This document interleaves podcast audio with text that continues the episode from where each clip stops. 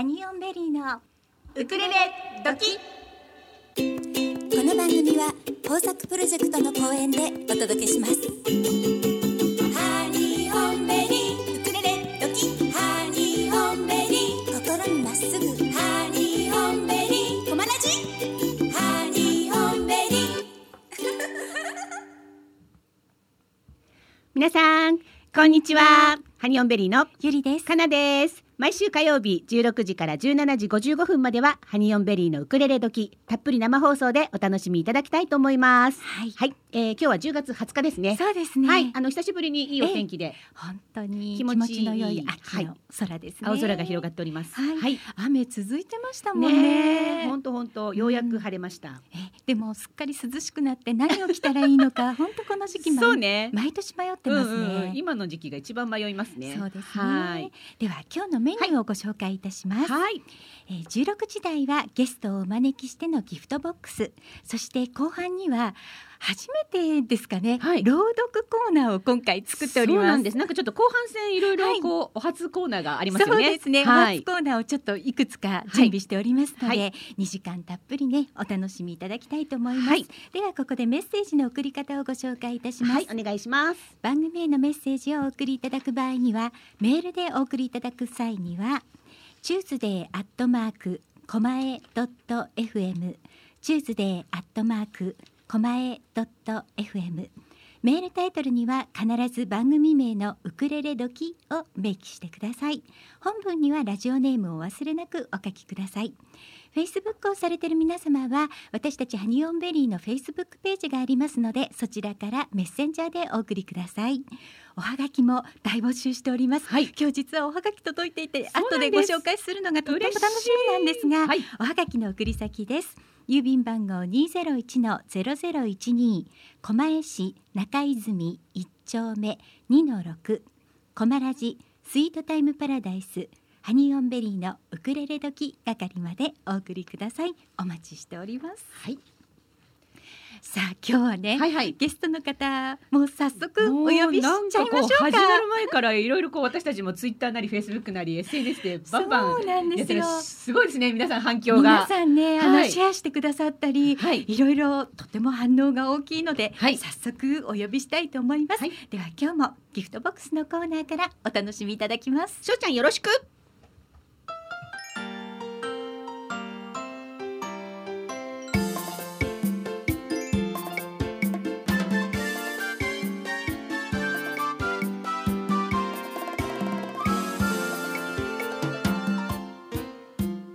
ハニーオンベリーのギフトボックス。このコーナーではハニベリの2人が今あなたに伝えたいことをゲストをお迎えしてお届けいたします。本日のゲストは等身大の愛と平和をギター1本で歌い上げるシンガーソングライタージコーさんをお迎えしております。ジコーさんこんにちは。こんにちは。こんにちは。こんにちは。よろしくお願いいたします。よろしくお願いします。お待ちしておりました。ありがとうございます。ありがとうございます。遠いところありがとうございますいやいやとんでもないです。ありがとうございます、早速なんですが、い。ジコさんに自己紹介をお願いしてもよろしいですか？はい、はいえー千葉県出身のシンガーソングライターで、えー現在オフィスカオルという事務所に所属しております。えーアコースティックギターの弾き語りで、えー歌ってるジャンルはあまり定まってないですが J-POP スと考えていただけたらと思っております。愛と平和を全国に届けられたらと思って歌っております。よろしくお願いします。はい、ありがとうございます。ありがとうございます。はい。はい。もう今日ね、ええ。コマラジにバーンって入ってきた時、はい。わあ爽やか。本当ですいやいね。やいやもう本当に。はい。本当にあの、優しい笑顔がねはい。また魅力でそして今この放送始まる前に少し音出しとかもしていただいたんですけど、はいはいええ。もうちょっとその音を聞いただけで、もう射抜かれてますね 私たいちね。ちょっと照れちゃいますね普通に。照れる。あの私たちは、はい。まあウクレレをやってるわけなんですが、はい。ジコさんはねギターでシンガーソングライターされていて、はい。どうしてこう接点があるんだろうって今、ラジオをお聞きの方もね思ってらっしゃるかもしれないんですけど、ええ私たちのウクレレ仲間のジャンピンフリーの大さんと柴姉さん、はい。そして鈴木恵美子さんが、はいはジコさんのことをとっっても大好きで、うんうん。よくねフェイスブックでシェアしてくださったり、そうなんですご紹介してくださってたんですよ。はいはい。でそれを私たちも拝見させていただいていてわ素敵なシンガーの方で、うん。柏で活動してるんだ。行きたいけどなかなか行けないっていう まま時が流れておりまして、はいはいえええ。それがたまたまねあのジャンピンフリーのお二人がライブ配信をしていた時に私がそれを見ていましたらジコーさんもちょうどそれを見ていてコメントをされてたんですよね。そうなんですよね。うんうんであこれはジコーさんコメントされてるからお声かけてしまおうかしらと。そんな心境だったんですか？そうなんですよすごいいいですよね文面が落ち着いてるから。いやいやいやいやいやなんかすごいクールな方なのかなって違思っうんです。たあの文面はね落ち着いてるんですけど、あの時本当にドキドキでした。あのちょっとずうずうしすぎるかいなやとか思いながら。ゆりさん狙ってましたよいやーあ本りがとうご当にそうないんです。よ。本当嬉しいです もうあの声かけがなかったらはい今日もないわけですからね。そうそうですよねありがとうございますやその前にジコさんがあそこでコメントをしてなければあまあまあまあそれはそうなんで本すけど。当にそれがありがたかったです。うんその場で偶然出会えたので。そうですよね本当にすごい可能性だと思います。大変だ大変だって感じでしたよねねそうなんです。私お声かけた後にかなちゃんにすぐメッセンジャーで、うん今ねライブでねって。っていう感じでいしたやすごいありがとうございます。そんな恐縮です。ねそんなきっかけでしたが、はい今日はねいろいろジコさんにお話を伺いまた生演奏もしていただけるということでそうなんです。ね、はい。お聞きの皆様はい。もどうぞお楽しみになさってください。はい。はい。あのーもともとねジコさんというこのお名前なんですけれども、本名だってお伺いしたんですが、そうですね。ねえ。はい。あのーうん。元は光っていう名前だけだったんですけど、はい。僕の叔父がですねえ、え。ー千葉県の、えー市原市でですね、はい。住職をやっておりまして、ええその跡取りにえまあ親戚のこう甥っ子姪っ子の中から、まあはい僕が選ばれて、はい。でまあ跡取りのそのまま、えー、戒名をはい。するんですけど、はい。はい。それで慈しむって名前を師匠がつけてくれて、ん叔父がつけてくれて時効に正式になったんですよね。そうなんはいはい。でまあもう今は音楽の道を進んでいるので、はい。ええ。もう全然宗教とか全く関係ない道を進んでいて、はい。もう名前だけはもうどうしても正式に変えたものなので、ええ。もうそれは名残で残ってるですけど、はい。まあありがたい名前なので、うん。ね、名前負けだけしない人生を送りたいなって思ってます。いやいやいやいやいや。本当に本当にお一度ね、うん。あの聞いていただくと覚えていただける名前なんじゃないかなと思うので。かなとはね思うんですけど、ね、ん。そういう意味でも音楽活動されるのにも、うん。とっても合ってるお名前なんじゃないかと思います。うん。ありがとうございます、そう言っていただけると。救われます。はい。ねあの実はねええ。今回先ほどもちょっとお話ししましたが、えあのジコさんにご出演いただくよっていうのをちょっとねいつもよりも早めにアナウンスしてたんです。ありがとうございます。もうそしたら、あのご質問とか、ええ。リクエストとかが来ておりまして、ありがとうございます。嬉しいな。早速早速ちょっとご質問からそうですね。はい。聞いていきたいと思います。はいもちろん。まずですねはい。ラジオネーム、ジャンピンフリーの大さんからいただきました。はい。大さん。はい。はい。えあのジコさんに音楽を始めたきっかけを教えてくださいということですが、うん、うん。えっ、とありますか？きっかけは？これまず、えええ。ー高校生の時はい。に、はい。えー軽音楽部にええ。入ったのがきっかけなんですけどはい。もともと僕アマチュアレスリング部っていう格闘技の部活に入ってたんですね、そうなんですよ。結構あのそういう格闘技とかが好きで、でやってたんですけど、はい。まあ、文化祭ってあるじゃないですか、そのタイミングで、えー同い年の、はい。えー一人の島根君って子がははい。声かけてくれおてはい「ジコ君って君」ってで君と同じ中学の誰々って子から、はい。ちょっとジコ君は歌がうまいって聞いたから、はい。ちょっと僕らの軽音楽部のバンドでええボーカルヘルプしてくれないかって言われて、はいはい。でいざそれで「あいいよ」って、ええ。何の変哲も何の気持ちもなくなんか「いいよ」ってさらっと返事してはい。ステージ立ったらはい。楽しくて、はい でもうあれよあれよと、ええ。もうレスリング部もすぐ退部して、はい。あ、すぐしちゃったんですね。そう軽音楽部にええ。もうすぐに移動して。じゃあ文化祭あとはキャーキャーだったんじゃないですか？いやキャーキャーだったかわかんないですけど、うん。あのそのなんだろう今はツイッターとかね SNS あるんですけど、ええ。昔は掲示板ってネットのはいあるじゃないですか。はい。でその高校の掲示板でええ。なんかファンクラブがあったらしい、うそう嬉しいですよね。すごい。まあバンドのね僕じゃない、はい。バンドのバンドのでさその時にええ。ジコさんが歌われた曲はどなたの曲だったんですか？一番最初は、はい。えーご存知かわかんないんですけど、ええ。ロックバンドのゼリーっていう、えーバンドがいまして、はい。そのバンドの「雷」っていう曲をええ一番最初に歌ったんですけど、その後は、はい。あのアジアンカンフージェネレーションだったりとか、えーブラフマンっていう、まあ、今ロックフェスとかでもはい。出てる、うん。もうベテラン今ではベテランですけど、当時一世風靡してた方たちをよくやってましたね。はい、でそこから僕ベースになっちゃったんですけどね。そうなんですそうかなんですそうなんです。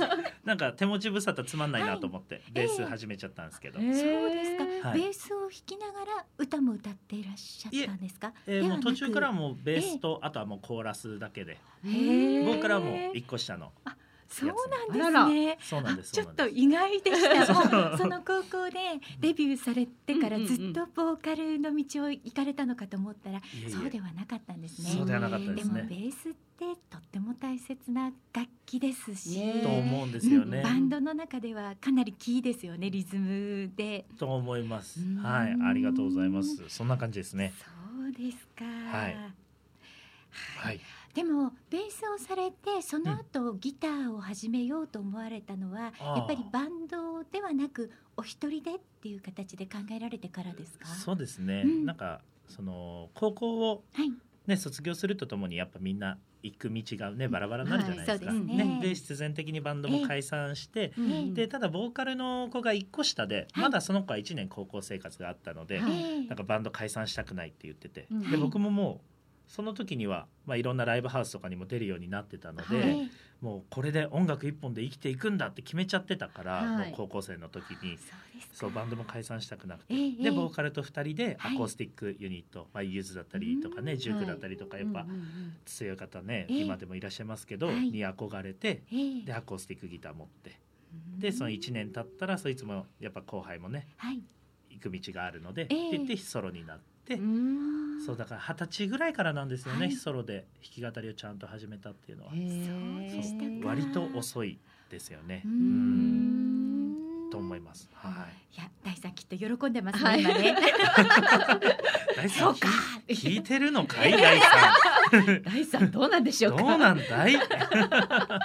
実はねうん大さんねたくさん質問をくださっていて はいはいいや、はい大好きですね。大さんの二つ目の質はいはい問行かせていただいてもいいでしょうか？はい、もちろんです。はい。えー、自己さんが目標とするアーティストまたは一番影響を受けたアーティストはどなたですか？っていうことです。これね、はいよくやっぱ聞かれるんですけど、はいすごい難しくて、はい多分一番人生上一番最初に影響を受けたのははい矢沢永吉さんです。多分。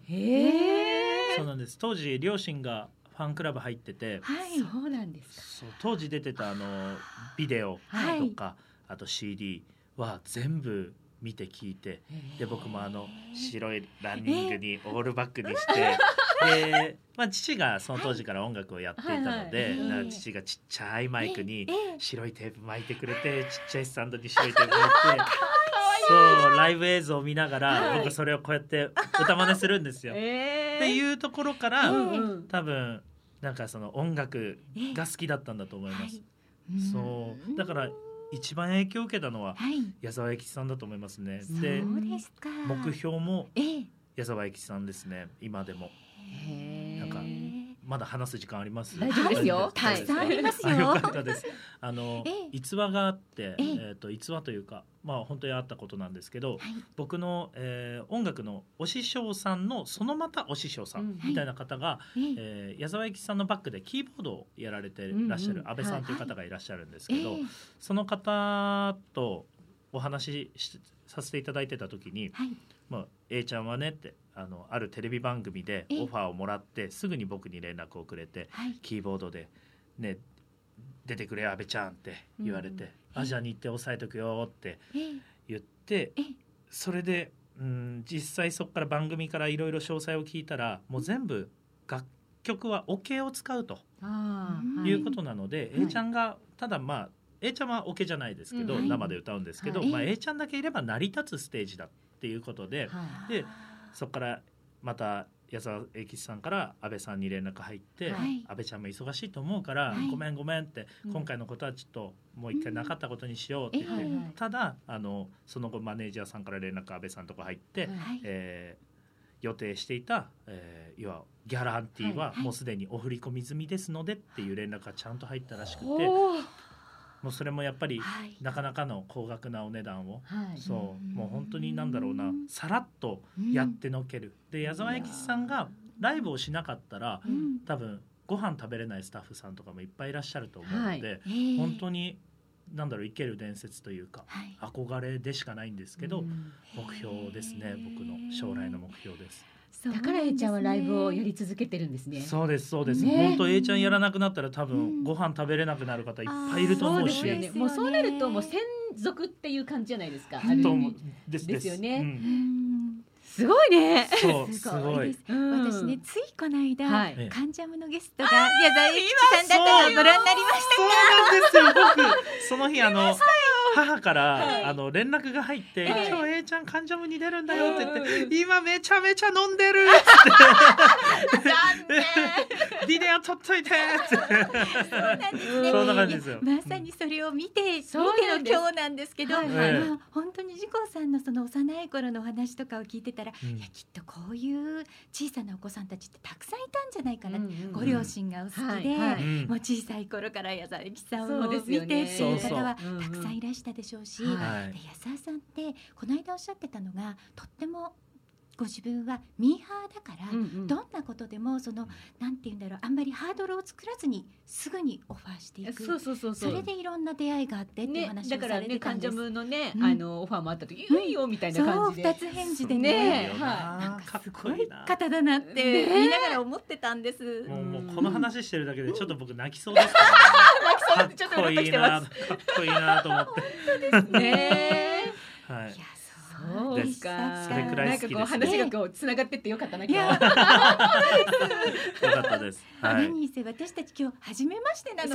そうですね。本当にね。そそううなんんです。なでもそんな感じあんまりしてなくて、そうですね。そうです。もうなんかすでにうん。もうなんか一年前ぐらいからもう知り合ってる感じがもうあります僕。ありがとうございます。ありがとうございます。いやそれは私たちも嬉しいで。す。嬉しいです。お。二ありがとうござい人のます。力です。ありがとうございます、今日はい。あのたくさん質問をくださってる大さんは、実はリクエスト曲もくださったんです。ええええええ。えそれでリクエスト曲、はい。ジコーさんの曲で、はい。足跡という曲なんですが、この曲リクエストにお答えいただくことはできますか？あもうじもうもちろん第三の第三のリクエストとあれば 大さん、すごいリクエスト答えてくださるそうですよ。はいやったー。はい頑張りますはい。今日ね生演奏していただく中のはい一曲目、はいあの足跡お聞かせいただいてもよろしいでしょうか？はいではちょっと準備にはいお願いいたします。今ですねー。第三聞いてるかなフェイスブックはいはいの私たちのフェイスブックページの方にもコメントが来ておりまして、あのー茨城のえみこさんから「じこちゃん」ということでねコメントいただいております。あとはい、なえみこさんお返事言ってますよ。そしてしば姉さんからもコメントいただいております。えっ、と狛江の皆さんにじこさんの歌を聞いてもらえるのが嬉しいです。ハート射抜かれるのお気をつけ遊ばせって しばねからコメントいただいております。ておりますよ。ありがとうございます。もうこのトークだけで完全に抜かれておりますがはい抜かれております今から生演奏していただくと本当に狛江の皆さんもどうなってしまうかな。そうですよね。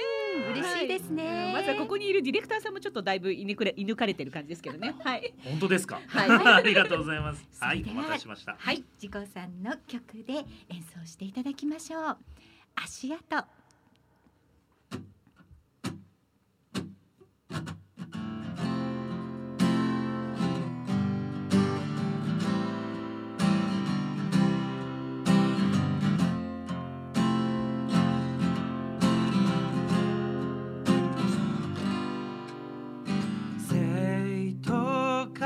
し尽くした日々に打ち寄せる波が心を削ってゆく。心地よい風はどこ吹く風なのか。立ち尽くした砂浜。沈む夕日。世界が真っ黒に染まってゆく。まだかすか遠く。青空が見えている。すべて黒に染まってしまう前に。騒ぐ心さえ切れず走った。走って走って走って転んで転んで走った。砂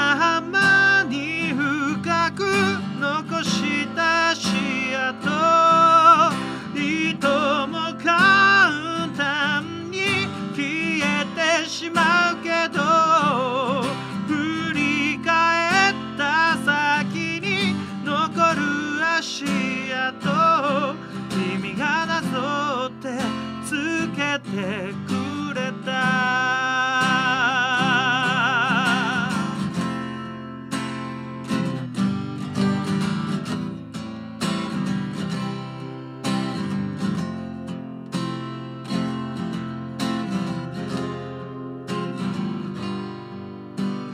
いつになっても歩幅は合わないけど同じスピードなのは隣を見ればわかるし続かない会話は気遣いのない証心が通ってればそれだけでいい。頼って甘えて笑って泣き止んで笑った砂浜でつけた小さな星の砂ガラス瓶に詰めて持ち帰ったね。今では一人きり小さな星の砂。棚のしてるんだ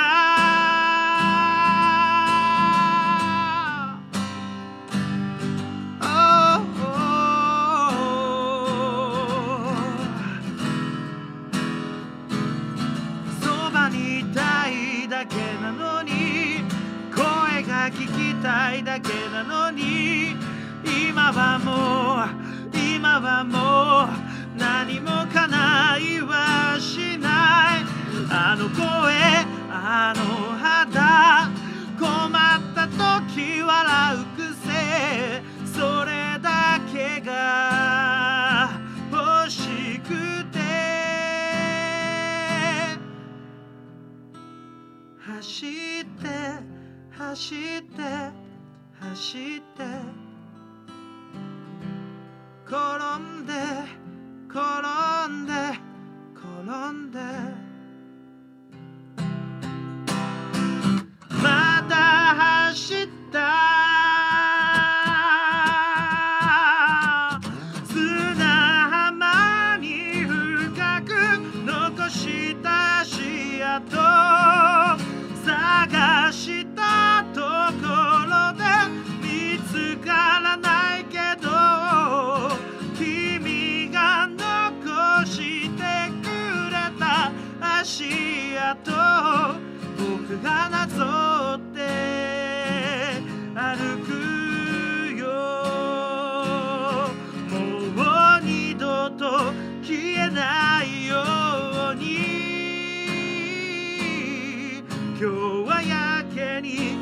星が綺麗だ。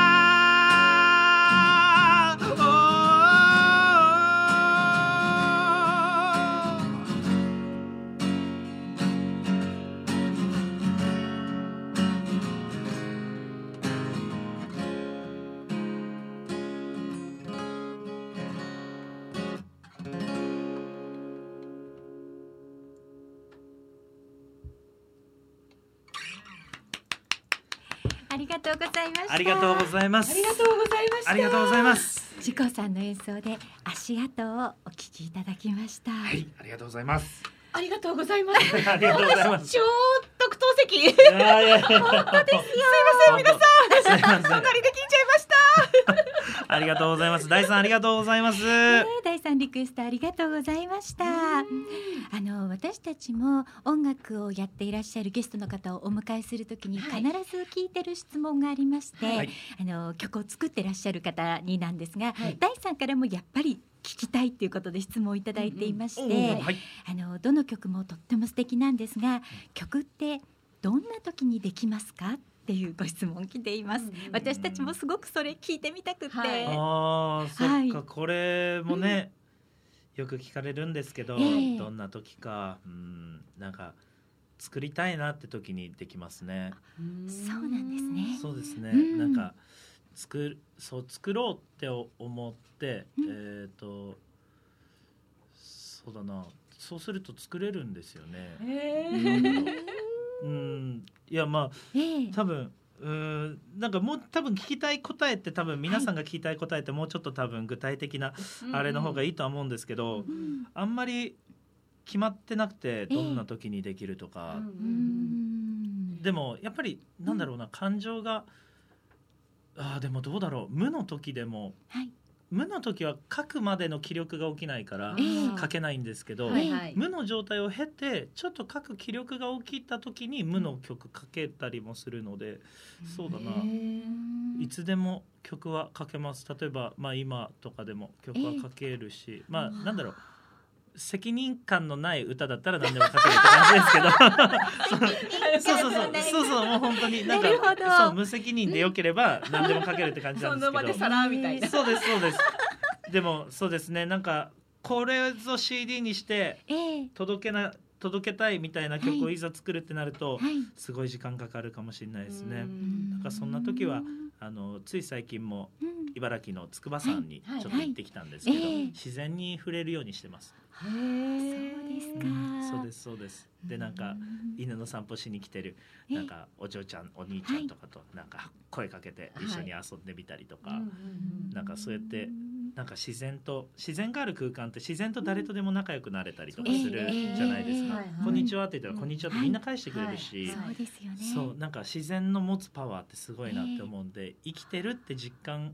してからなんか曲をかけたりするのかなって、うん。はい、ちょっとメンヘラっぽいようなこと言ってますけど 全然そんなんじゃないので、はい、安心していただけたらと思います。ははい、今ですね、はい。あのジコさんの曲を聴いてくださった方からコメントをいただきました。ラジオネームあめちゃんさんからです。はい、まずトークで射抜かれましたって書いてくださってたんですがその後にざいます。歌声も射抜かれましたってまた書いてくださっています。ハートいっぱいです。あめちゃんいつもありがとうございます。ありがとうございます。そのハートは全部、あの今夜の夕食とともに食べさせていただきたいなとありがと思いうます。ありがとうございます。ありがとうございます。ね歌詞はあれですか、割とこうフィクションの要素を入れるパターンが多いですか、あ、そうですね。うんうん。あのそういった体験したこととかかんそこで感じたこととか。フィクション、ノンフィクション？ノンフィクションではなく実際は実際。体験したあ、ような実際の方こか。ええ。そうですね。うん。あの体験したことから派生することは多いですね。うん。確かに。にだからなんかあんまり僕多分小説家とかには絶対なれないタイプでその言葉がうまくこうなんて言うんですかねうん。文法とかうん難しい言葉とかうん。がはい本当に得意ではなくて、うんあの勉強はしてるんですけど、はい。なかなかいざ歌詞書くってなるとはい。なんだろうもう本当誰でも子供でも分かるようななんか小学生くらいの子たちでも分かるような歌詞ばっかりになっちゃって、たまに自分は才能ないのかなって思う時よくあるんですけどあのええこうやって今メッセージを送ってくれたアメさんだっはいたりとかええ応援してくれてくださってるええ大さん柴はい。根も恵美子さんもそうですしええなんかねみんなのおかげで本当うん自信をこうなんか0.1ずつ積み重ねて1作ってるみたいなそんないやいや日々です。ええ本当しっかり伝わってますよ。本当なんか本当に。なんか言い訳がましくなっちゃったんですけど、すい。ませいやいやいや。いやん申し訳ない。うんうんうん。はい。いやすごくね。なんか自公さんのお人柄も言葉に表れてるなうんいやいや。なんて、うん。あの初めて会ったのにすみません。とんでもあないとんでもないです。の音楽とか聞きながら勝手にちょっと自公さん像を作っていたそうそうもう自己賛像。はい。そのまんまそのまんまでええ。すそのまんま。はい。でもねそこをすごく皆さんきっとシンガーソングライター曲を作る皆さんって、うん。はい。やっぱりその比喩表現を追求する方、あとは本当にストレーリアトにね。リティストレートを追求する方、いろいろいらっしゃると思うのでね、はい。ですね。うん。うん。いや。どちらもいいですよね。ありがとうございます。本当今日は救っていただいたばかり。いやいやいやいやいや。いい番組だな。ありがとうございます。もうね今日本当はい。に自己さんのご出演を楽しみにしてくださっていたはい。柴姉さんからもはい。リクエスト曲をいただいてるんですけれども。あこれもお答えしていただけるかな？ねえあのどうでしょう。いただいたリクエスト曲が、I Love You という曲なんですが、おお島根来たが I love you を歌ってほしいと。ええそうなんおーおーおーよろしいでしょうよか。ろしいでしょうか。はい、もちろんです。歌わせていただきます。はい、あお願いいたします。いやーまた隣で聞いちゃう。ちょっとまた少し準備。はいはいはい、どうぞはいご準備お願いいたします。はい。なんか今日リクエスト合戦ですね。あの今ねなかなかやっぱり実際にライブうんのうん。会場に皆さんも行くことができませんし、はい。自己さん自身もやっぱりライブの活動って少なくなってると思うんですよ、そんな中このスタジオからではありますが、はい。皆さんにリアルな音をお伝えできるっていうのが今日の本当にちょっとスタジオライブと勝手に先ほどツイートしてしまいましたそうですねが、いやもう本当に。そんなつもりでそ放送させていただいております。はい、そんなつもりで歌ってます。ありがとうございます。ご準備よろしいでしょうか。はい、お待たせしました。自己さんに演奏していただきます。I love you。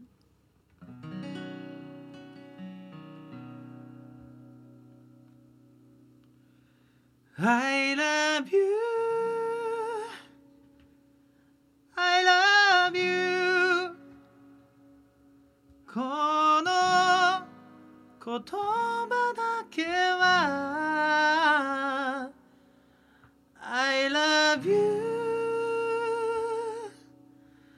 I love you 君にしか聞こえないはず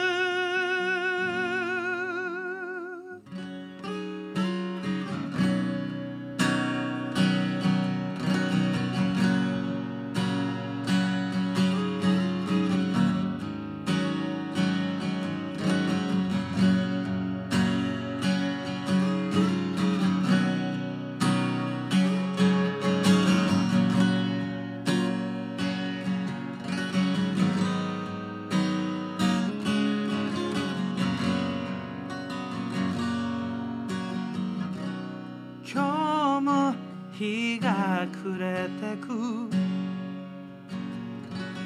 帰り道の雑踏が聞こえる。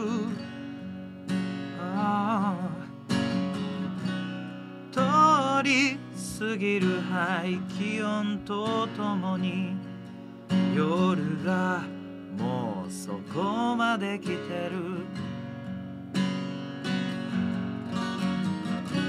ポツンと部屋の中静寂に身を預けてああ君に伝えたい言葉はもう見つけてあるよ。I love you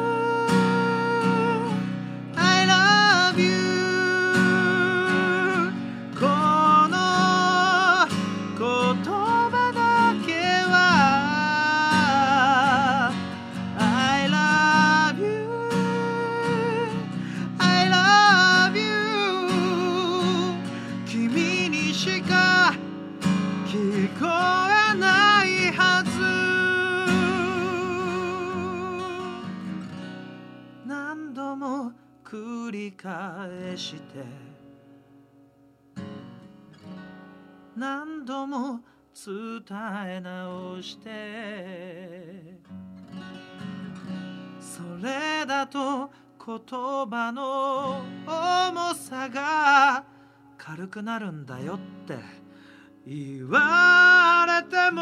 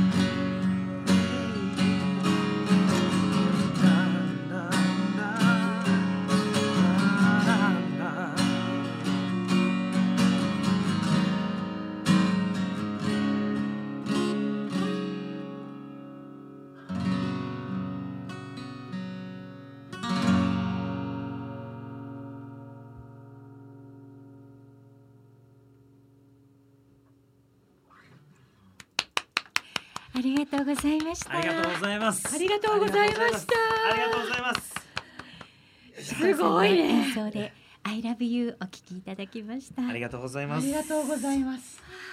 いやギターめっちゃいい音すぐしかもあのすごくあのうん。使いそうですね。古したというか、そうですね。まだ使い込んだというんですかね。うん。言って4年、4年間くらいしかまだ経ってない相棒なんですけど、はい。はい。そうなんですね。そうなんです。でももう、ん。なんだろう。このギター1本しかもう今使ってなくて、はい。もうどこへ行くにも一緒にいてくれてるのでもうこんだけ一緒にねいっぱい戦ってる証拠なんでね。そうですね。す。すごくはい。染み込んでますよね。そうですね。もいろんな自己さんの、はい。相棒ですね。そうです。本当相棒ですよね。楽器は。そうはいなんですね。はい。どうでしたでしょうか芝ね。ねえ喜んでいただけたでしょう聞いているのか？芝ね。もう島根間違いなく聞いてると思います、ね泣いてると思いますありがとうございます。本当にありがとうございます、あの先ほども曲作りのことをお伺いしておりましたが、はい。今回ねあのこの番組に来ていただくっていうお話を、まあ、だいぶ前からさせていただいてたんですけれども、はい。い。ちょうどタイミングよくと言いますか新しい曲が生まれたということでそうなんです。生まれたというか。昨夜ねはい。急遽あの連絡させていただいて。もうびっくりして、ねもう本当にあのレコーディングして間もなくてですね、はい。あのーまだなんだろうピアノを事務所の先輩に入れていただいて、はい。はいでつい昨夜一昨日か一昨日の夜にええ「事故こんな感じで仕上がったよ。どんなどう、はい。あじ事故としても OK です、ええ。じゃあこれをマスタリングしてはい世に出しましょう」っていう音源がうん。ようやくあの一昨日の夜に仕上がって、はい。ええこれはもうなんか今日流すためにねえ。なんか出来上がったんだなもう昨日ね連絡が来た時ね。そうなん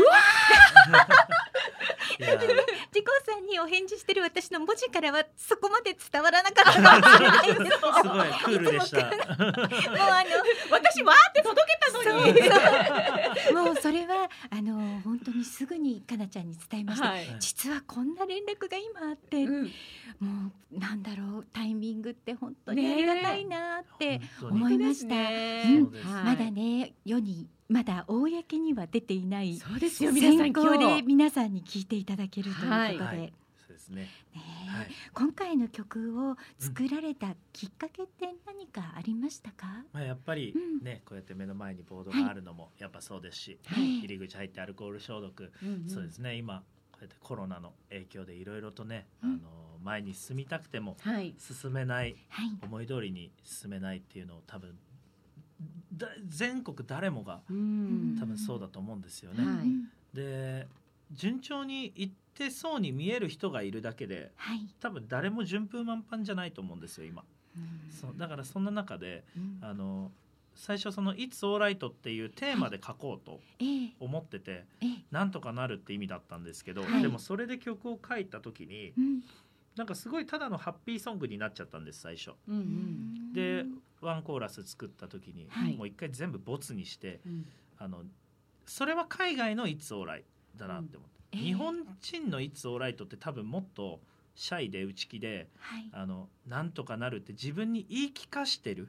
うん。多分そういうなんだろうな秘めたる強さというかはい。っていうのがあるなと思ってなんかそうやって日本人らしい「It's Alright」が伝わる曲になったらいいなと思ってはい。仕上げた曲で一緒にねあのこの曲で聴いてくれた皆さんと、まあ、共鳴してくれた方に限ってしまうんですけどはい。みんなで、えーどうかね明るい未来を信じてあの自分になんとかなるって言い聞かして一歩前進できたらってはい。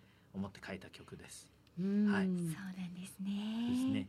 ええはいでは今日ははい。本当にどこよりも早くはい。フルコーラスでお届けしたいと思います。はい。はい。はい、さんで It's Alright お届けしましたのは時光さんで It's Alright でした。いや今ちょっとマイクオフにしてる会話がものすごかったですね。そうです。ね。い。ろんなご縁がありましたね。ありました。私たちはね本当にジャン、ジャンフリとか、はいはい。あのエミちゃんからのご縁で時光さんよ呼ばせていただきましたが、ええ。実はコマラジともかなりかなりご縁がありましたよ。かったようで、そうなんです。はい。まあそれはまたねあねの別番組なので一旦置いといて、はい、別の話ですので、はい、それはねあれなんですけども実はコマラジはね僕は2回目なんですよね。そうここに来るのがね、はい、っていうことですね。そうでしたか、はいあの今なかなかライブはできない環境ではありますけれども、えジコさんは今オンラインではライブ配信とかされていらっしゃいますよえね。ありがとうございます。はいもうそう宣伝したかったです。ええっとえぜひお話しください。そうですね。えっと今夜も、はいえーまあ何時に帰るかちょっとまだわからないんですけれども、まあええ夜中になっちゃうかもですけど、はい。今のところ、えーちょくちょくお休みいただきながらほぼ毎日って形で、えええー楽天ライブというはい。アプリを使って、ええ。えーライブ配信をしております。はいで、ね。まあ、大体、えーええ。短い時は10分とかで終わっちゃうんですけれど、はい。長いと1時間から2時間とかもうワンマンライブぐらいの尺で歌ったり皆さんがいただいたコメントでトークをしたりとか、もうできる限り事故の部屋にようこそみたいな、はい、えー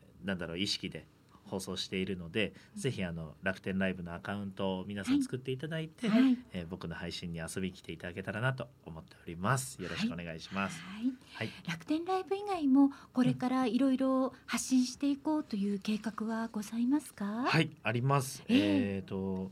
そうですね SNS 関係とかははいもちろんあのできる限り、うん出ていきたいなとは思ってるんですけど、ええやはりあの僕もステージマンなので、はいやはりステージに立って、えーチケット代はかかってしまうものも多くあるんですが、はい。えーライブハウスをお借りして、はい。えー照明と音響最高の環境で、えーうん。配信ライブ皆さんのお宅にお届けするっていうものをやっております。はい。でこの流れでちょっと一個告知してどうぞお願いいたします。ありがとうございます。一個ではないんですけれども、はい、えーもうたくさん告知してください。ありがとうございます。ええー今月ですね、はいえーまず24日はい、に、えー国分寺にありますギブハーツというライブハウスから、えええー無観客の、えーワンマンライブ配信ワンマンライブがございます。はいえー次回のワンマンライブ夜の、えー放送ですので現在チケット販売中です。はい。ぜひホームページを見ていただけたらと思います。はい、で、えー、11月15日、えーにですね、ええ。ー湯の川ひろみという僕の大好きなシンガーソングライターのはい。ワンマンライブのオープニングゲストでそれは唯一の有観客ライブになってます。はい。関田のねあのええいろいろしっかり守って、はい。えー僕らも守って、はい。えー感染のリスクゼロを保つ状態で、はい、えー有観客ライブがございます。こちら席に限りがございますので、ええ。えーご希望の方は湯の川ひろみの、えーはい。サイトにアクセスしていただけたらなと思います。はい、で、えー今年最大のステージが1点ありましてこれが一番皆さんにチェックしていただきたいんですが、はい。11月2日。はい。はいにもうすぐですね。そうなんです、はいはい。もう近いんですけれども、はい。えー赤羽レイニーアルファという、えー大きな会場で僕毎年、えー年の最後の方には、えー最大規模のステージに立ちますってチャレンジをやってるんですが、ええまあ、今年は、えー念願はちょっとかなわずワンマンライブには至らなかったんですが、えはい。えー先輩たちの声かけもあって、えええー事故の企画としてはい。先輩たちに出演いただいて全5組で、えー、事故そしてサーム、えーソルジックえーそして松田栄作そして日々カリメロという5組で、えー配信ライブをやらせていただきます。こちらは無観客ですね。そうなんです。本当にあの照明も綺麗な、えーええ。会場で、はい。おそらく映像で見てとても映える、ねえー素敵な映像を届けられると思いますので、はい。えーぜひですねどの、ええ。どなたでチケットご購入いただいても結構です。もうはい。正直あの時効で買ってくれとかはい、全く言うつもりはなくて、ええ。えー見ていただけるだけで結構ですので、はい。11月2日のそのライブだけはええ。どうかか、えー逃さずに皆さん、き見ていただきたいなと思います。よろしくお願いいたします、はい。ではあのブログの方でもね、そうですね。自己さんのホームページリンクさせていただきますので、ぜひ皆様あのチェックしていただいて、ね今日本当自己さんの素敵な歌声ねラジオから流させていただきましたが、はい。これをリアルでとかね、あとご自宅で配信でまた聞けますので、はい。ぜひチェックしていただきたいと思います。ありがとうございます。はい、もう自己さん今日は本当にありがとうございましこちらこそた。です。ありがとうございました。ありがとうございます。はい、本日のギフトボックスのゲストはシンガーソングライターのジコーさんでした。ありがとうございました。みんなまたねい。や、いやー素晴らしい。あっという間でしたね。ねえ。16時台が。本当。あの今日ですね、はいはい。おはがきをいただいておりまして、あはいはい。紹介させていただはいおきます。願いいたします。はい。えー、ゆりちゃんかなちゃんへ、はい。こんにちは。ウクレレ時サポーターナンバー11、コマラジサポーター54番のハイジです。お13日はゲストに呼んでいただきありがとうございました。いえいえ。仙台のひろりんみかんの里のひろちゃんとご一緒できて楽しかったです今は11月22日に向けて練習中です。ほドキドキと。はいはい。楽しみで仕方がないです。そして一緒に参加した折にには皆様楽しみましょうということでハイジちゃんからおはがきをいただいておりまして、はい。今日ねハイジちゃんからリクエスト曲もいただいたんですね、はいはい。それであの今日おはがきいただいたんですけど、ええ。ちょうどディレクターさんがね曲を見つけてくださいましたので、はい。今日リクエストにお答えしたいと思います、はいこの曲なんですが、はい。えー坂田治さんの曲なんですね、ええ。えー明日は晴れるという曲なんですけれどもあのハイジちゃんからのメッセージでは今あの元気がないお友達にこの曲を届けたいということなんです。はい。うん。なのでね今日お届けできて本当に良かったなと思います。最後にメッセージいただいております、はい。寒くなっていきますが風邪などひかないようにお過ごしくださいということで。ありがとうございます。すはい。ごい綺麗なおはがきですよね。そうなんです。カラフルなね。おはがきいただきました、はい。それではハイジさんからのリクエスト曲おかけしたいと思います、はい。16時台最後の曲です。明日は晴れる。ハニーオンベリーのウクレレドキ。時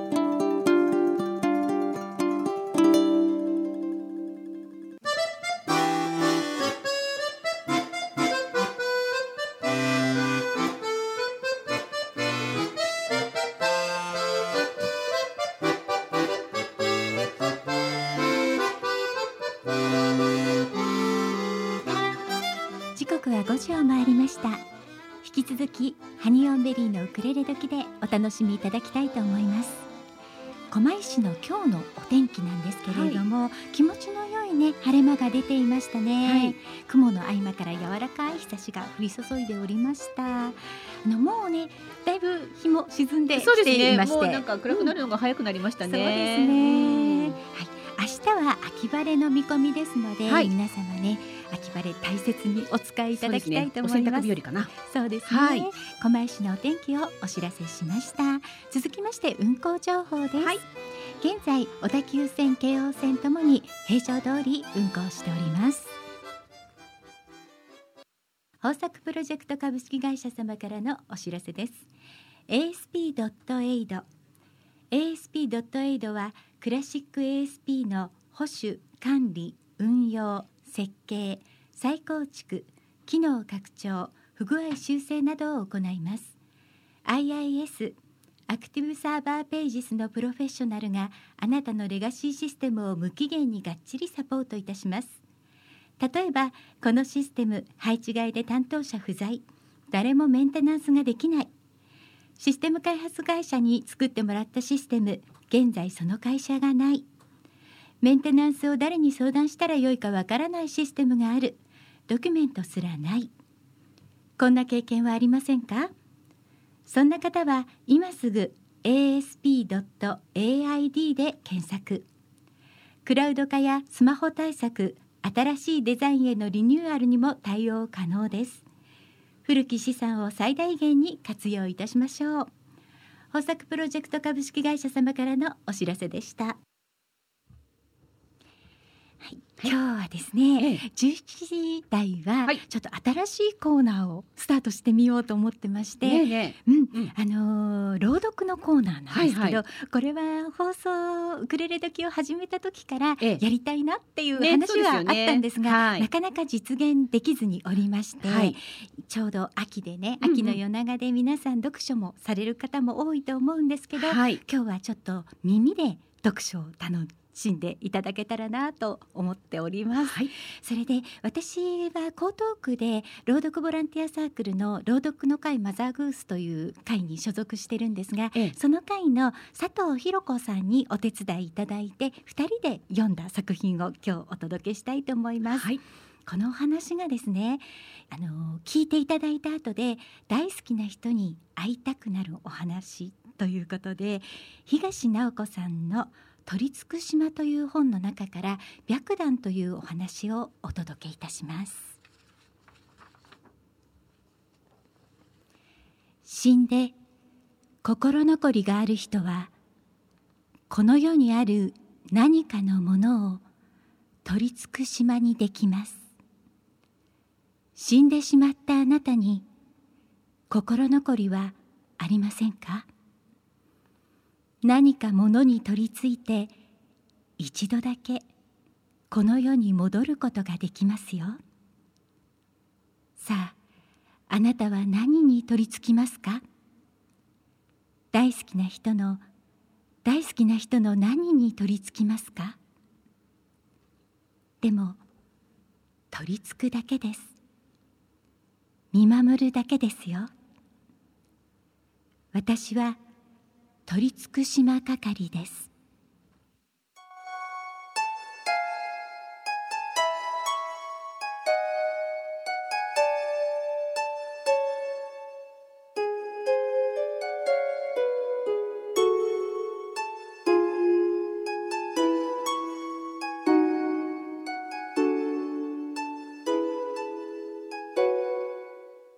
私は心残りなんて心残りなんて？心残りがないわけではないです。でしょ？浜先生を弟子の私が最後までお世話するつもりでおりました。浜先生。あなたの書道の先生ですね。はい。まさか私の方が先に行ってしまうことになるなんて。浜先生が今どうしておられるか気にならないと言えば嘘になります。では浜先生のご自宅の何かになさいますか？ええでも私何か気になることでも？先生の生活のお邪魔をしたくはないんです。私奥様のことも大好きなんです。先生と奥様の生活を覗き見するようなことはしたくありません。そうですか。ではお辞めになっても構わないのですよ。あのでも時々はお顔を拝見しとうございます。先生のお命がある限りは本当に時々。では時々使うものならいいのではないですか？時々私はつぶやきながらいつか先生にお渡しした白檀の扇子を思い出していました。お土産に差し上げると先生はとても嬉しそうな顔をされました。あの笑顔は今も記憶に焼き付いています。これはこれは結構なもの。を私はクーラーの風は苦手ですから大変助かります。そう言ってその場で広げて見せてくださった。これは白檀ですね。うんうん良い香りがします。細工も繊細で非常によろしいですね。先生はその後夏が来るたびに取り出して懐に入れてくれました。一度留め金が壊れてバラバラになってしまった時はわざわざ修理に出しておられましたよね。きっと今も使ってくださっているに違いない。私浜先生の扇子になります。では契約書を今ご用意いたしますね。取り付く島係が手のひらの間から取り出した半透明の白い紙には「浜四郎」「白弾」「扇子」の3つの言葉が揺れていました。息を吹きかけてください。うー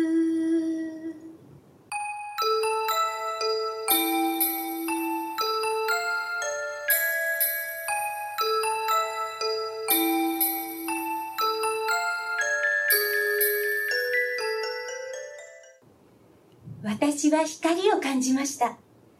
引き出しが開かれたのです。ガラス越しの真昼の光を私は全身で浴びました。そして目の前にはお久しぶりです浜先生。また夏が巡ってきたのですね。先生は私の表面を慈しむようにそっと撫でゆっくりと開きました。そして私は風を作りました。今日は一段と蒸しますね。先生の声を間近で聞きながらそのほの白い首と少し赤みがかった耳たぶを私は揺れながら見つめます。首筋に汗が一滴光っています。本当に暑くなってまいりました奥様の声です。お二人ともお元気そう。よかった。今年初めてではありませんか？お扇子を使われるのは。そうかね。そうですよ先生。私は風を送りながら耳打ちをしました。白檀の扇子その香りを嗅ぐと桃子さんのことを思い出します。桃子さんを？そうですか。ええ。桃子さんの香りがするんですよ。あの方からはいつも白檀の香りがいたしました。白檀のお香を抱きしめておられたんだと思います。その通りです私が白檀のお香をいつも部屋で炊いていたこと奥様は気づいておられたのですねそれにあなたそのおセンス桃子さんがくださったものでしょ？奥さんはよく覚えていらっしゃるそうだったかね。そうかもしれないね。先生浜先生覚えていてくださいよ。先生の耳の後ろを一筋の汗が伝って先生はパタパタと私を激しく動かしました。私は激しく揺れながら思いました。先生お忘れのはずはないですね。奥様の前だからそんな風におっしゃるのですね。でも先生余計な気遣いはなさらなくてもいいですよ。奥様すべて分かっていらっしゃいますよ。先生の後ろから奥様が微笑みかけていらっしゃるのが私から見えますもの。先生の口の端が少し上がっています。お二人は今日も微笑みながら暮らしておられるのですね。先生と奥様に今年の夏またお会いできて私本当に嬉しいです。白檀の香り。ねえ先生奥様はこの香りで私を思い出すと言ってくださいましたけれど本当は先生の香りなんですよ。私が初めて先生とすれ違った時この不思議な香りがしました。私思わず振り向いたんですよ。先生はその時深い青い色のかすりの着物を着ていらっしゃいました。私は制服を着ていました。16歳高校生でした。珍しい香りと綺麗な色の着物に見とれて私は思わず立ち止まって先生をじっと見つめていました。先生は私の視線に気づいて何か私にご用がおありですか？と穏やかに声をかけてくださいました。私は急に話しかけられたことにびっくりしてろくに返事もせずに走り出してしまいました。あの時は本当に失礼いたしました。今考えれば先生もまだまだお若かったのだと思いますがその時の私の目には不思議な香りを放つ着物のおじさんとしか映っていませんでした。おじさんと思いながらもその美しい佇まいは胸にしっかりと刻まれていました。私はその時歯医者さんに行く途中だったんですよ。歯医者さんについて待合室で何気なく手に取った雑誌にさっきすれ違った人が全く同じ姿で乗っていたので私あって声を上げてしまいました。青いかすりの着物。穏やかな笑顔。きっちりと整えられた黒髪。書家の浜史郎先生。写真に添えられていた文字を食い入るように見つめました。それは数ページのインタビュー記事でしたが先生の書に対しての深く熱い思いが込められていました。紙面から先ほどの先生の香りが漂ってくるようでした。正直に申し上げまして私はそれまで書道には全く興味を持っておりませんでした。けれどもその記事を見つめているうちにいつの間にかカバンの中の生徒手帳を取り出して先生のお名前を夢中で書き込んでいました。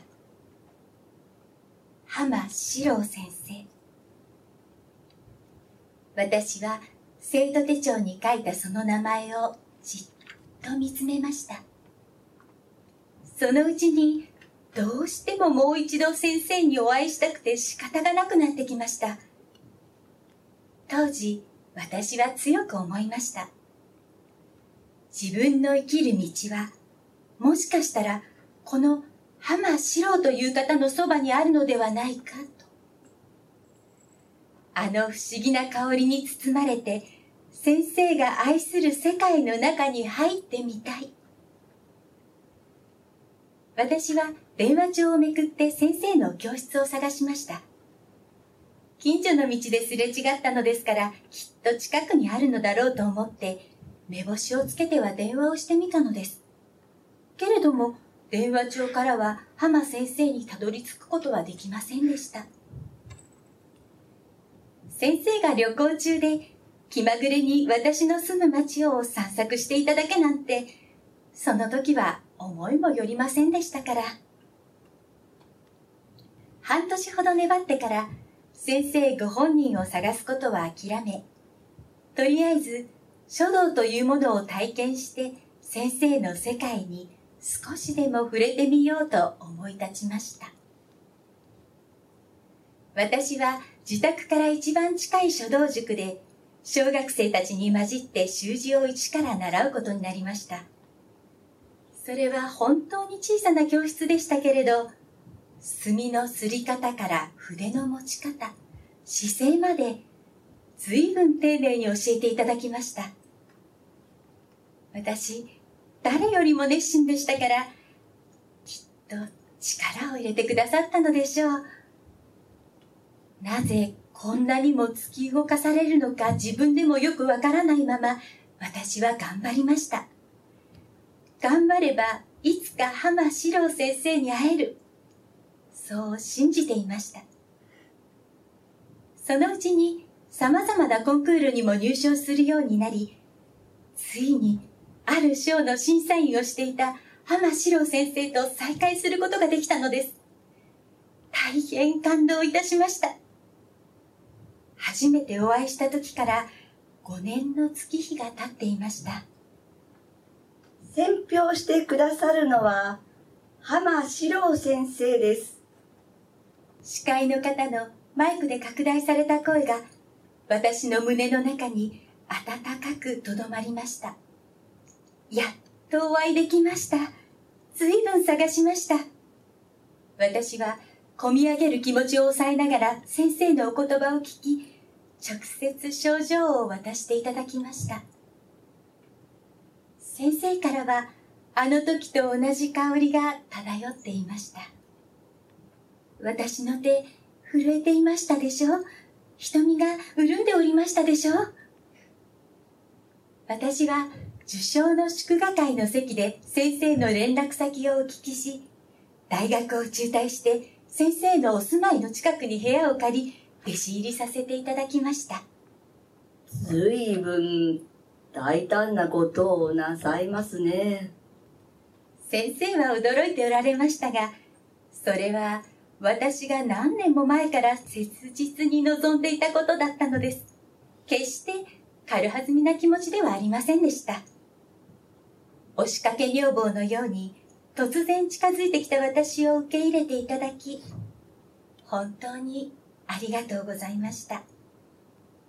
先生はお香は炊いていらっしゃらなかったようですが、愛用されていた炭の香りと先生のお体の匂いが混ざって、白檀に似た香りになっていたのだと思います。それからは、白檀の香りのお線香を自分の部屋の中でいつも炊いていました。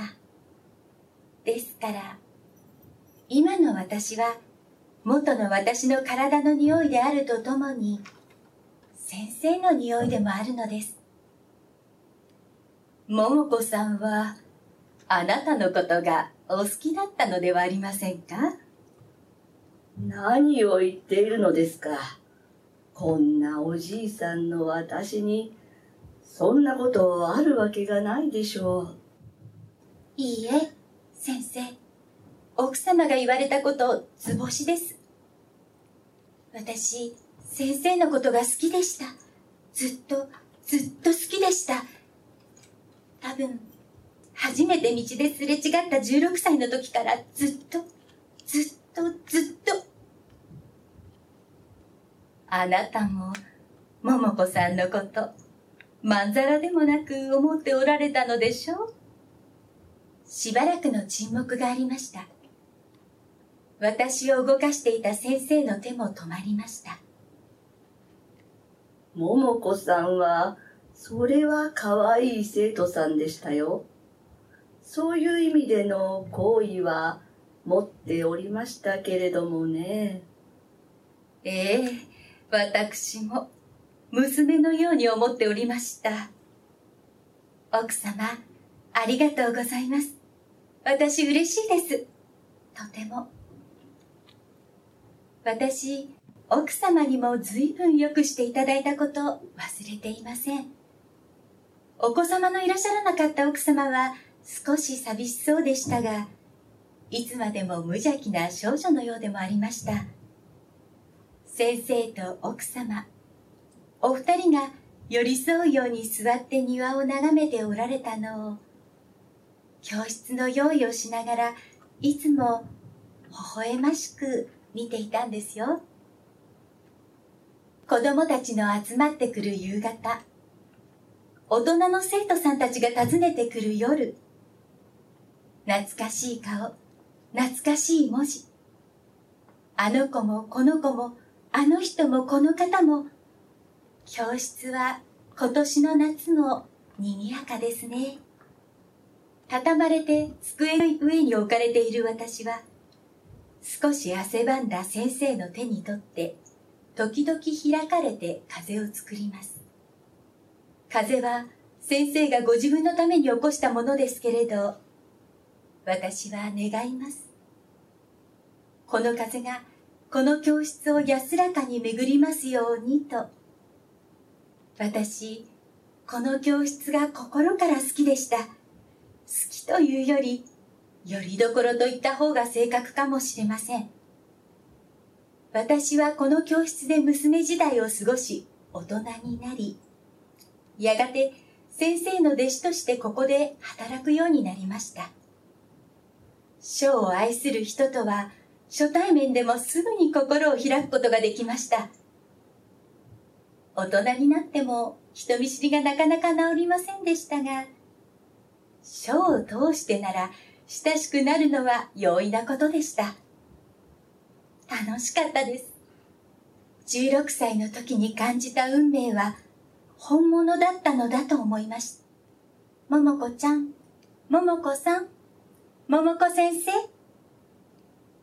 呼ばれ方は変化していきましたが、すれ違う時間の温かさを寂しさごと飲み込んで過ごした日々でした。そう、寂しくもあったのです。私がこの世で一番好きな人とは、心に皮膜を張ったまま会わなくてはいけなかったんですもの。本当は思い切り抱きしめていただきたいと願っていたのに、叶わぬ願いでした。叶えてはいけない願いでした。先生の夢を見て泣きながら目を覚ました朝もありました。浜四郎先生好きでした。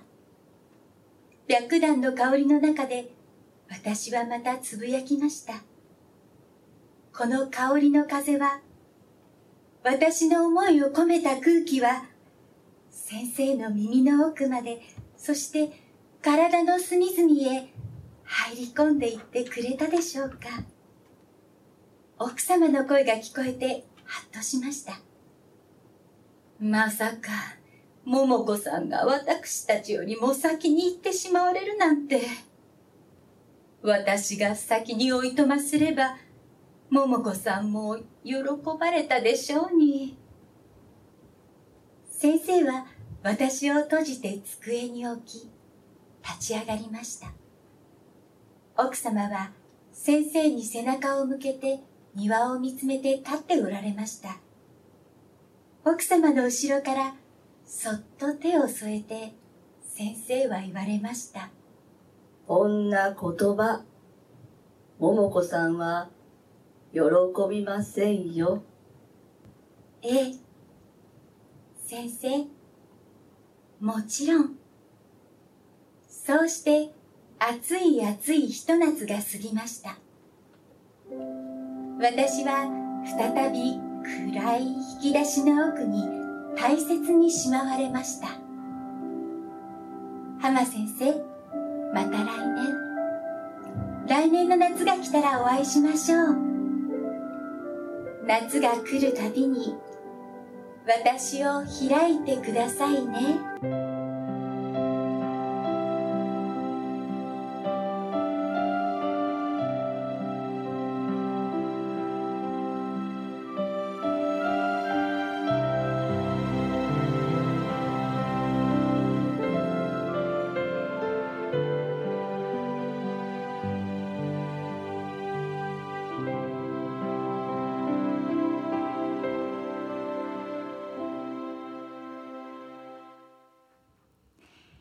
東直子さん作取り付く島より白檀をお聞きいただきました。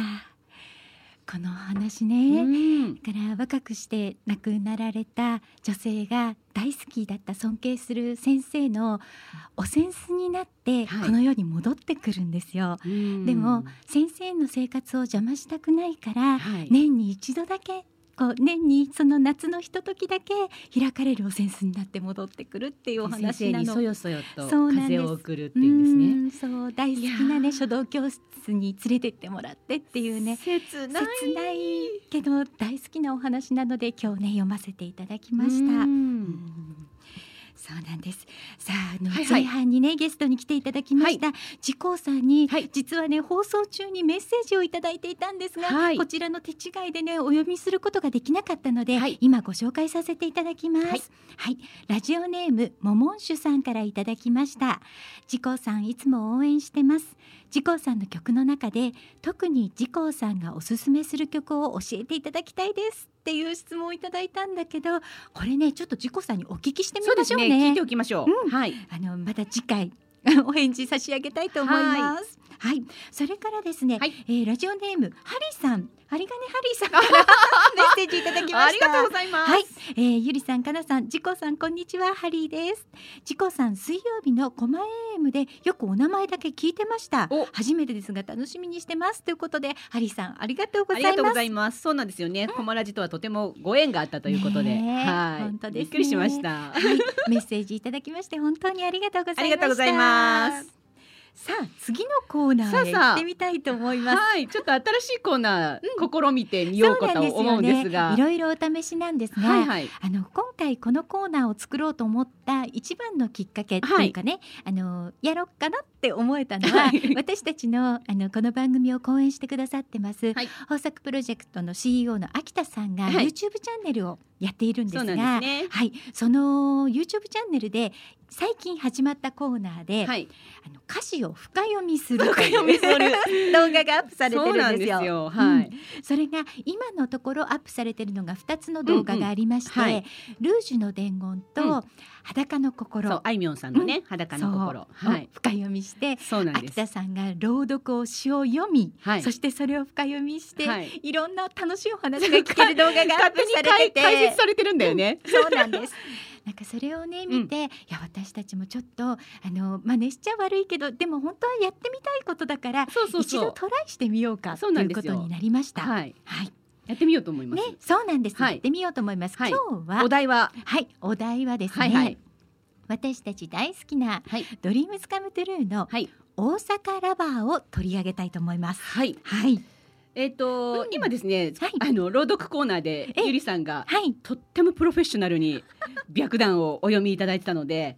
ちょっと私、もっともっとあのカジュアルにもう 行きたいと思うんですがかなちゃんに読んでもらいたいと思います。はい。お願いしあのこのねます。大阪ラバーすごくあの長い曲なんですけれども、ね。ちょっとねあの特徴的なところだけ、はい。はい、お読みしたいとはい、思います。お願いします。最終に間に合ったよ0時ちょい前にそっちに着くよメールみじ短すぎたかな。私もそっけないけど。新大阪駅まで迎えに来てくれた。あなたを見たらいつも履いてるスウェット。今日もうちへ直行か。万博公園のと太陽の塔久々見たいな。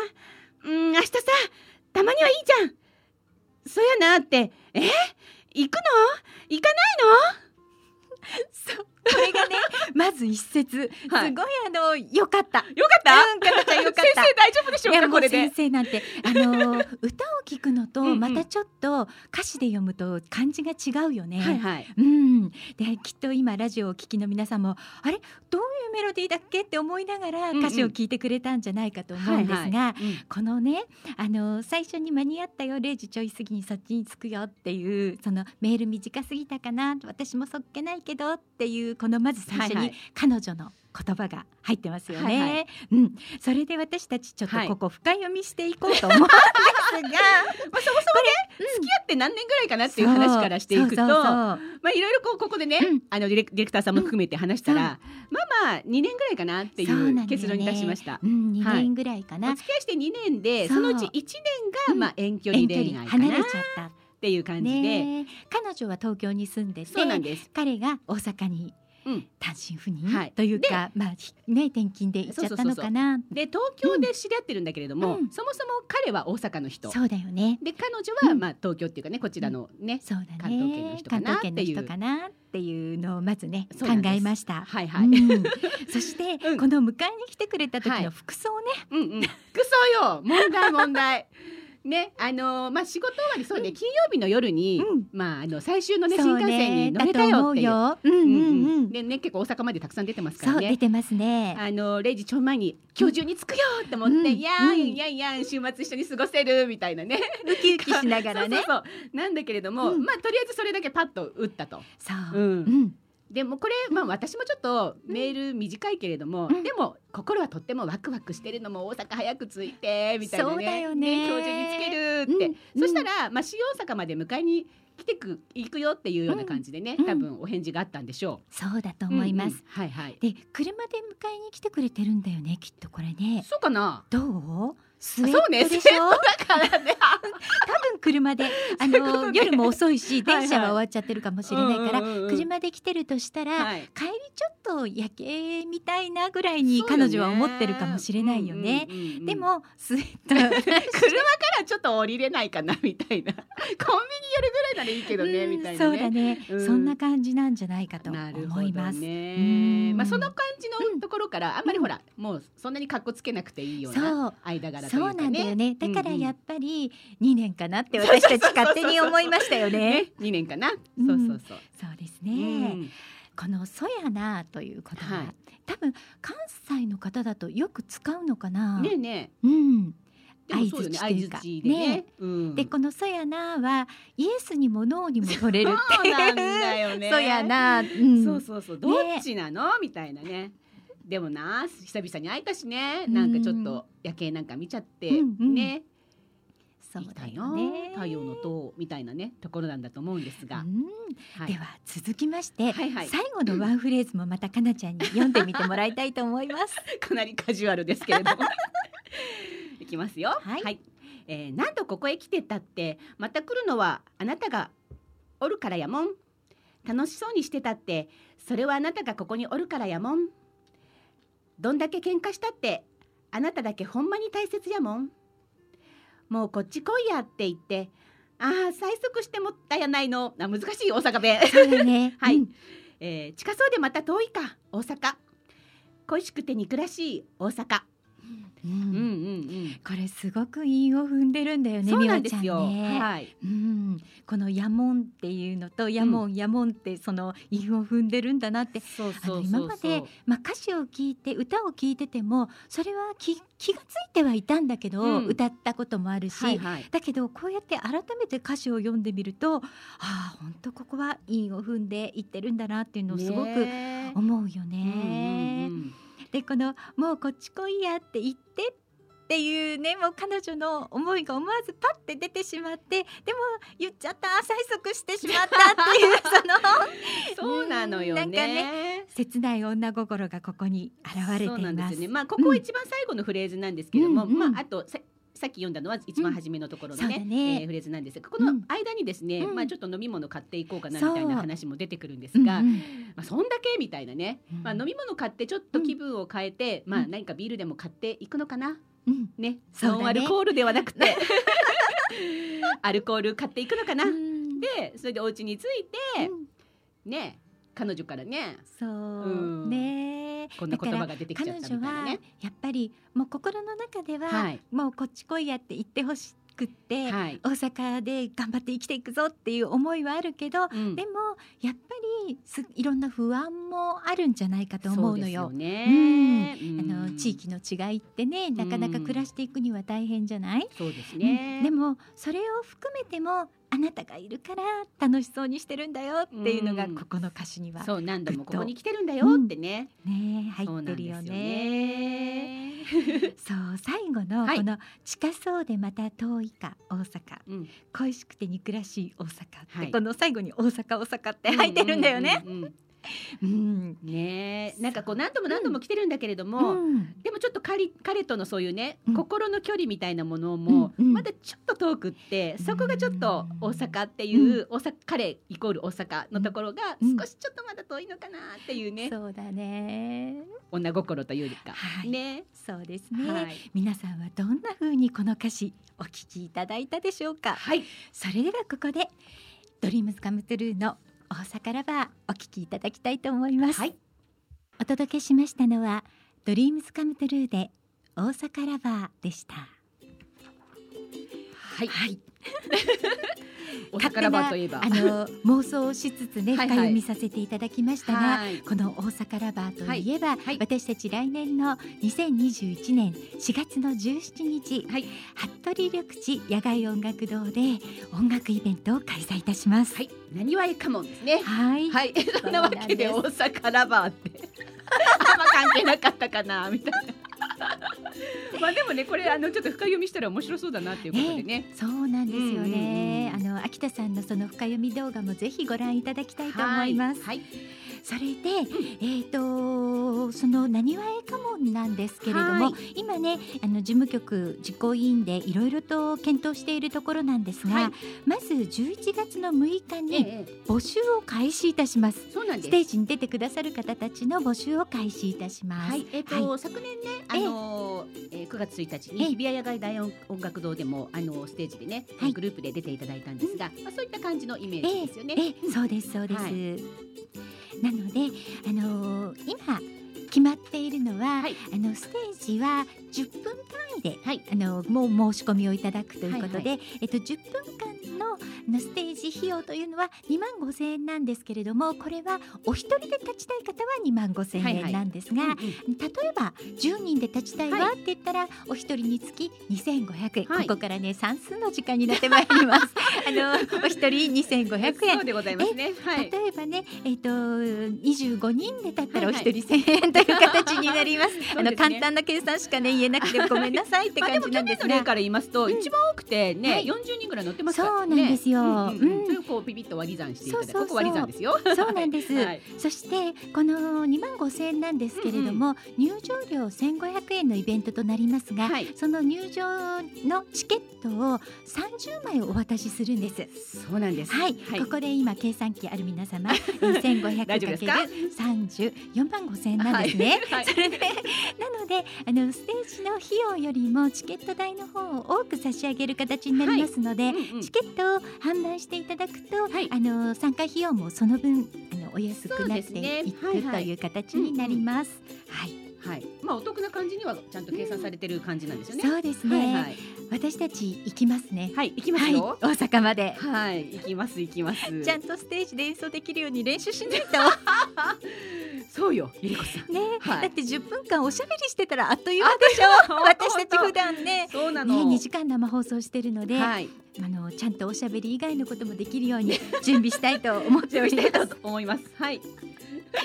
はい、はいというわけで、なにわえかもんのご紹介でした。ではここで今日おはがきいただいてるのでご紹介ください。はい、えー、っとこれはですね、みかんの里のひろちゃんからいただいております。ありがとうございます。はい、ハリベリのゆりちゃんかなちゃんこんにちは。ウクレレジサポーター一番、えー、コマラジサポーター二十六番のみかんの里のひろちゃんです。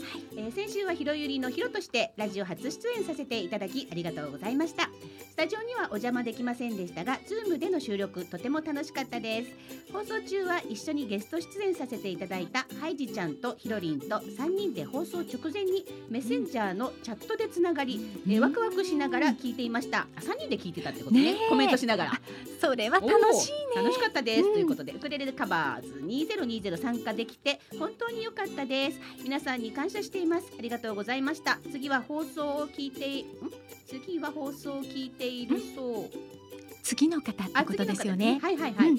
えーあなたの番です。あうん。次次は放送を聞いているそうあなたの番です、ね、えーハニベリのゆりちゃんかなちゃんこれからも応援してますということで、はおはがきいただきましてありがあとうございます。ます。おはい。はがき2通もいただいちゃった、はい。今週、はい。嬉しいですね。です。はいはい。ありがとうごあざいます。はい、11月の22日、ウクレレカバーズ2020、はい。リリース予定なんですけれども、はい。その日は新宿にありますパペラというお店で発売イベントを行います、はい。こちらの詳細もねまたゆっくりご紹介したいと思いますがですね。はい。11月22日、あのー聞いてみたいわっていう方はぜひねお時間空けてていただけると嬉しいですね。はい、えっ、と26組27名が、はい。えー今回のカバーアルバムには参加してるんですけれども、まあ当日は20組ぐらいかな。ですかね。はい、うん。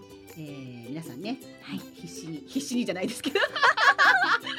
練習してるかなみんな。していると思いますよ。ねはい。はいれはね来年へ向けてのそのウクレレカバーズ2020、は来週はウクレレカバーズ2020あ再来週ですね。来週。11月の3日、はい。ウクレレカバーズ2020にご参加の、えー、とソニオラさんとまるちゃんをゲストにお迎えいたしますのでね。はい。そこでまたいろいろとお話をお伺いしたいと思っております。はい。また来週なんですけれども、来週の後半のゲストさんにお呼びしております、佐賀の小肌女子会の皆様なんですそうながんですよ。えあの通信販売を今されてるんですよ、はいはい。小肌ね。小肌ね、うん。あの佐賀県の、はい。えっ、と、えー竹崎というところでね、はいそうなんです。豊洲にもね、え漁漁獲高？はい、うん。一番なんです一よねね。はい、はい。その新鮮な竹崎のあの小肌を、はい。あの楽しく作ろう竹崎小肌押し寿司セットとして現在販売されております。そうなんです。あの、うん。毎年ねこの時期がシーズンなので、はい。えええ。っ、とそちらの、えー、小肌女子会さんの方で、地元でねその小肌をねあの皆さんに知っていただこうということで、え。小肌食堂というのをね、はい。あのまあ週末に、えー、開催されてるんですけども、ね。今年はねこういうコロナ禍ということで、えーその、えー小小肌食堂さんができないということで、はい。じゃあ何ができるかなということで、うん。急遽あの通信販売を始めま、始めましょうということで。はい。そのお話は来週じっくりお聞きいただきたいと思いますが、はい。はもう販売はスタートしておりますので、はい。ぜひあのー小肌竹竹崎小肌えっ、と小肌女子会ではい。検索していただくとすぐに出てくるそうですので、はい。皆様見ていただけたら嬉しいです。はい。あとですね今年の3月に私たちの番組にご出演いただきました安倍農園さんの方でも、今ですねおせちセットの申し込みも間もなく始まるそうです。はい。それからあのー手作りのねコンポートの販売もされていらっしゃいます。桃のコンポートね。はい、桃とねあといちじくもあるの。うん。美味しいの。そうなんですよ。本当に。はい。うん。その安倍農園さん今ですねちょうど期間限定ではあるんですが、はあの福島プライドキャンペーンというのが開催されております、はいはい。えーヤフーとあと楽天でもありますので、日程がそれぞれ違うんですよ、はい。なので検索していただくと20%オフのクーポンをご利用して安倍農園さんの商品もご購入いただけるようですのでぜひチェックしていただきたいと思います。はい。勝手にやっている ドキドキショッピングのコーナーでした。勝手にやってます。本当に。はい。ねご案内しております。はい。はいいや今日はうんね、うん。もう前半から駆け足のように進んでおりまして、はい。あっという間に今日も終わりエンディングが近くなってまいりました、はい。10月の24日、はい。先週もお伝えしておりますが、うんうん。ウクレレバードさんのバはい。ードフェス、アットマークラストギターが開催されます、はい。こちらは午後1時からですね13時からえー、と占わないさん14時から門倉隆弘さん、はい。15時から、えー、ザ・ビートハスさん、はい。16時からデイジー・信之さん。17時から小茂陽子さん。18時から勝誠二さんがご出演されます。こちらはオンラインでね、あのーご覧いただけますので皆様ぜひウクレレバードさんのホームページチェックしていただきたいと思います、はい。ウクレレバードさん行かないとね。行かないともう。行きたいよね。絶対連れて帰ってきちゃうよね。そこが問題です。そこが問題です。うんそこが問題です。あのねウクレレ練習してるかなちゃん？えー最近ちょっと触ってるよ私一応。だってさいろいろさいろいろ課題がいっぱい来てるじゃない、最近。うん。やなやらねばならぬっていう感じになってますので。なってますね、はいはい。頑張ってますよ私。はい。はいあのウクレレレッスンもね、うん。先週からまた 再始動いたしましたし、はい。あのこれからもねウクレレをちゃんとお届けしつつウクレレ時。なんかねタイトルとあれ違うことやってない？ハニオンベリーってって言われちゃうと大うん、変なので、なかなかウクレレが出てこないんですよね。そう、うんうん、でもでもウクレレ時もしっかりとお伝えしていきたいと思ってます。ディレクターさん笑っておりますけど。そうよね。そうなんですよ、はい私たちも今あのいろいろとオリジナル曲をねまた作ろうと頑張ってます。そうなんですよね。はい。あのーまあ実はですね、うんえっと来年ぐらいにね、はいミニアルバムを出そうかななんてそう話しておりまして、はい。今あのプロデューサーのね川上二郎さんとええいろいろ話をさせていただいてるんですが、ねはいいっぱい宿題が出てますね。いっぱい出てます。本当です。あのありがたいことに、はい、たくさん宿題を出していたそうないていますす。はい、ううんんうんうん。ねそのアルバムとその4月17日のイベントに間に合うのでしょうか間に合うでしょうか？間に合わせないといけないんでしょうかっていうねどう。でしょうかね。そういうことですね。はい、はいそんな風に動いているハニベリでございますが、はいはい、というわけで今日も、うん。レイジー・ドブユキさんのレレハッピーデーが流れてまいりましたので、はい、今週お誕生日の皆様にお祝いをお届けしたいと思います。はい、10月の20日、はい。杉村直子さんお誕生日おめでとうごおざいまめですとうございます。10月の23日前美香さんお誕生日おめでとうございます。おめでとうございます。同じく10月23日ゆみちゃんお誕生日おめでとうおめございまでとうございます。す10月の24日、はい。佐藤由紀子さんお誕生日おめでとうおございまめですとうございます。10月の24日井上桃代さんお誕生日おめでとうございおますめでとうございます。10月の25日小西里奈さんお誕生日おめでとうございますおめでとうございます。10月25日我らがハニオンベリーかのちゃんお誕生日ですイエイイエイおめでとうございますありがとうございます。25日お誕生日です。皆お誕様。生日ですははいい、はいえー、10月の26日はお富士山お誕生日です。おめでとうございます。おめでとうございます。今週もたくさんの皆様にお祝いをお届けいたしました。はい。ありがとうございます。はい。ねもうすぐお誕生日だね。そうなんですよね。うん。はい、そうなんですかね、10月ってなんか、あのお誕生日もあるせいか、ちょっと私にとっては10月って結構、ええ。あの1年の中では特別な月みたいな感じがあって、ねなんとなくいろんなことが起こるんですよね。そうかもしれない。うん。ちょうど昨日ね、はい。10月19日は、私たちが4年前に会話はしてないけど出会っていた記念日でしそうなたんですよね。その日に撮った写真にはい。2人が上下に写ってる。上下に映ってるんで。もお話ししてないの。してないんですよね。うん。そして昨日ね、はい。とってもいいことが起きたんですよね。そうなんですよね、うん、昨日なんかすごい日だったんですよすごいね。日でした。だってさ、ジコーさんから、はい。あの新曲。新曲のお知らせが来たり、うん、あとプロデューサーさんからもはい。素敵なお知らせが来そたり、うなんです。なんかドドキドキな一日でしたね。ね。ね。